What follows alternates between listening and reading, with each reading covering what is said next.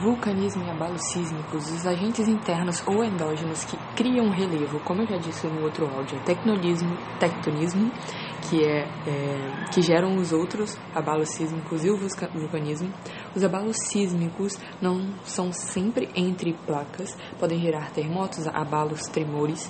É um acúmulo lento com uma liberação rápida de energia, com movimentos que envolvem muita massa, não necessariamente com uma aceleração muito grande é, os, os abalos podem ocorrer entre intraplacas, ou seja, tremores intraplacas que ocorrem no meio. São choques que ocorrem nas outras regiões que reverberam até áreas do meio da placa, ou por meio de rupturas da placa mesmo, que é um alívio de tensão geológica. As escalas para medir são a Richter de magnitude e força e a Mercalli é, de intensidade, que mede os estragos. O vulcanismo é, liberação de magma e ou a sua energia através de uma erupção ou derrame. O derrame é quando tem uma grande fenda, então a lava, o magma sai devagar, se transformando em lava na superfície, por exemplo, na bacia do Paraná e na cadeia mesoatlântica, e a erupção onde você tem bolhas, já tinha bolhas no caminho,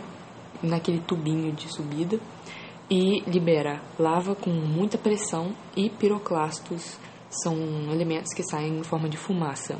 Hotspot geológico são áreas intraplacas onde tem um vulcanismo ativo, onde o magma consegue rachar, por conta dos seus movimentos, conseguem rachar essa placa.